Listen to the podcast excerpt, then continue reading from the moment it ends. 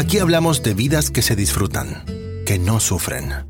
Aquí hablamos de dejar de sobrevivir para comenzar a vivir. Aquí hablamos de libertad. Libertad para construir sueños. Libertad para dejar huella. Libertad para cambiar el mundo. Esto es Libertad 360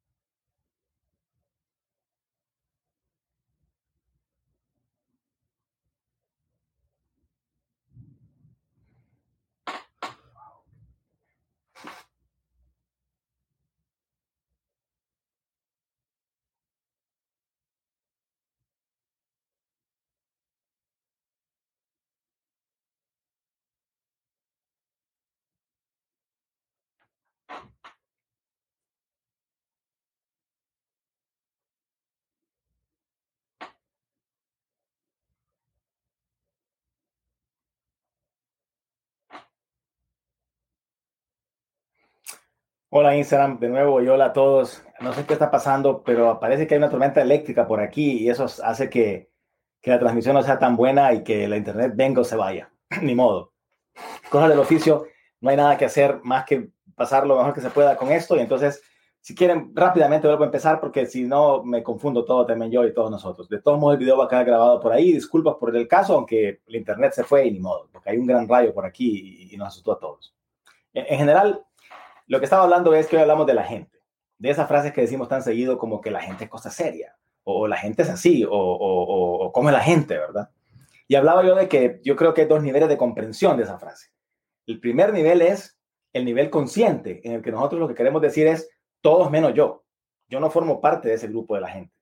La gente es así, pero yo no. Yo de alguna forma soy mejor o independiente de ellos.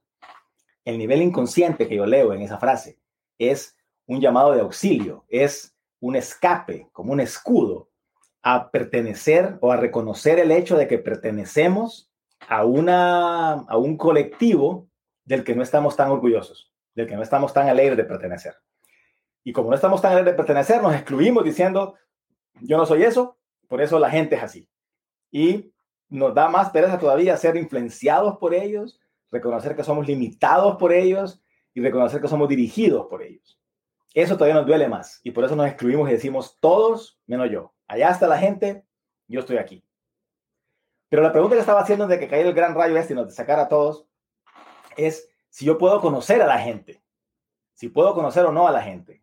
Y la pregunta que hacía es, si yo paso conmigo mismo 24 horas al día, 7 días a la semana, 52 semanas al año, y no me conozco muy bien todavía, si convivo con un círculo íntimo esposa, hijos y alguna familia, amigos, compañeros de trabajo, más constantemente y no los conozco bien todavía. Incluso si vemos y consideramos de que hay un cambio a través del tiempo, en el sentido de que yo no soy el mismo que era hace 10 años, por ejemplo, la gente cambia constantemente.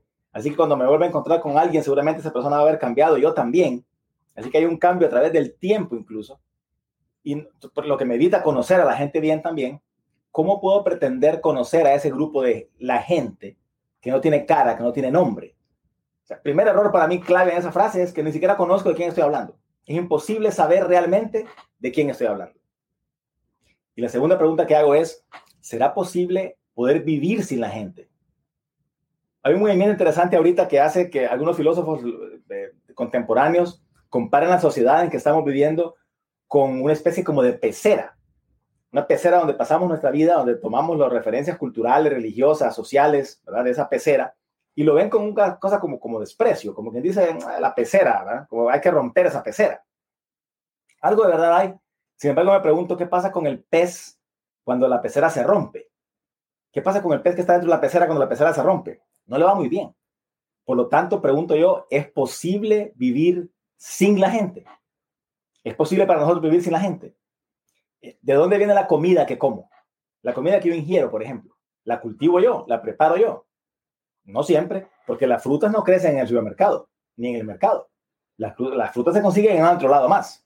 Así que alguien, la gente, tiene que cultivar esa comida y transportarla y prepararla para que yo la pueda comer.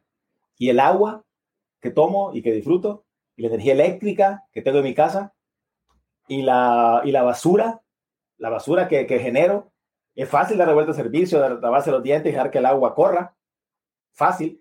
Es fácil sacar una bolsa de basura y ponerla ahí para que alguien más la recoja.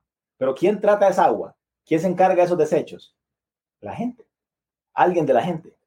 Y la misma casa en que vivo, la misma tecnología, que me está dando problemas hoy, por cierto, es diseñada por alguien más. Es alguien más, es parte de la gente. Cuando me enfermo, cuando me enfermo llamo a una parte de esa gente que se llama médicos. Y cuando entre un ladrón a mi casa en la madrugada, llamo a otra parte de esa gente que se llama policía. Y cuando tengo un problema legal de alguna forma, recurro a instancias como abogados y como juzgados, que son también parte de esa gente que desprecio con mi frase de que la gente es cosa seria. Al final del día, la gente son padres y son madres que dejan todo por sus hijos.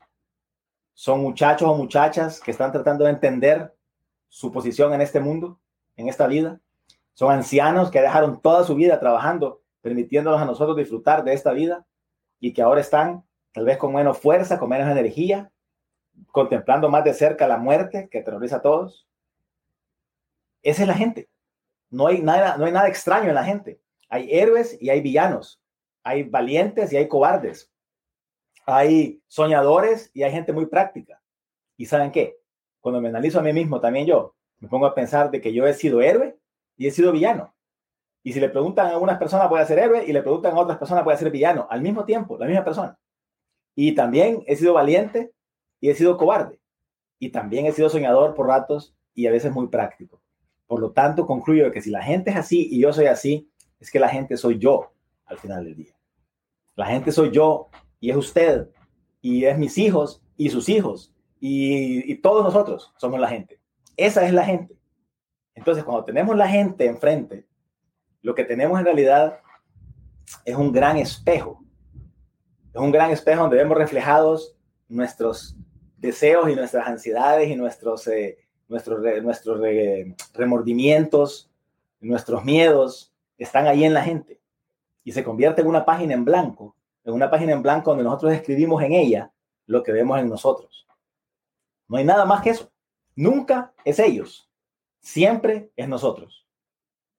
Cuando algo la gente dice y me preocupa o me ofende o alguna una emoción o me halaga muchísimo, es porque eso que dijeron resuena con algo mío adentro.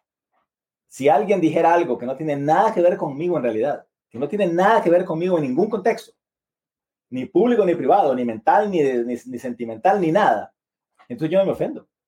Entonces, si alguien me dice a mí, qué gordo estás, yo voy a reír porque no estoy gordo. Pero si yo tengo problemas de peso y me siento gordito y tal vez estaba haciendo el esfuerzo por eso y alguien me comenta eso, me ofende, me duele más. Entonces, esa página en blanco nunca es ellos, siempre soy yo. Nunca hablamos de ellos cuando decimos la gente, siempre es nosotros. La próxima vez que digamos la gente es cosa seria, o la gente es así, o es que la gente, ¿cómo es la gente, verdad? Sepamos que en esa gente estamos incluidos nosotros irremediablemente y no hay nada que podamos hacer.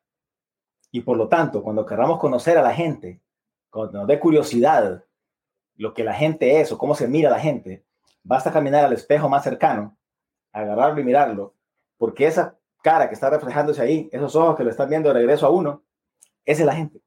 No hay que buscar mucho más lejos que eso. Y eso que tiene que decir sobre la gente hoy, ojalá se haya podido grabar algo, porque no sé qué pasó con ese rayo que cayó, pero, pero ojalá nos quede en la memoria por lo menos esa reflexión sobre la gente que me parece tan importante para separar esa dicotomía ficticia de que ellos y nosotros.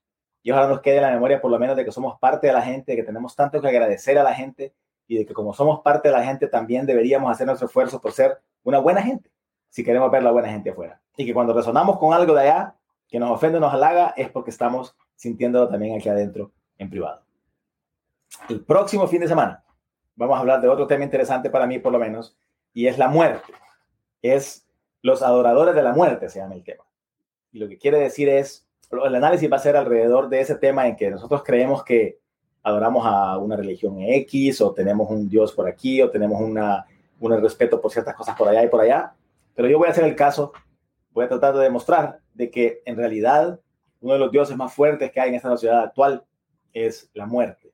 Y es una de las pocas cosas, una de dos tal vez, o de tres, que realmente respetamos y tememos. Así que el próximo fin de semana vemos eso. Mientras tanto, les deseo como siempre lo mejor de lo mejor. Eh, ojalá pasen un buen fin de semana el resto que queda. Y, y, ojalá que la semana que venga sea muy productiva para todos, que se acerquen un poco más a ese autoconocimiento y a descubrir un poco más cómo es una vida bien vivida, que al final del día lo que todos estamos buscando, sepamos. Hasta entonces, gracias por su atención, gracias por su tiempo, gracias por todo lo que hacen, gracias por todo lo que dicen. Recuerden que pueden comentar lo que quieran, ahí está en la descripción del video el correo electrónico y la comunidad que estamos formando. Se han sumado bastantes personas esta semana anterior, han comentado bastante gente ya el asunto. Hay varios temas que han sugerido eh, algunas personas que han comentado en ese correo electrónico muy interesantes, pero de verdad muy interesantes que nunca se me habían ocurrido a mí solo.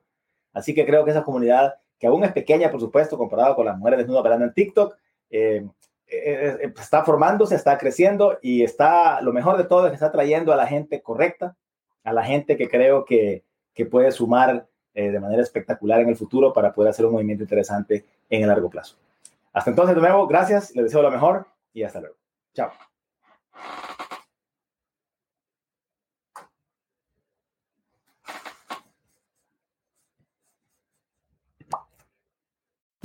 Gracias por escuchar otro episodio de Libertad 360.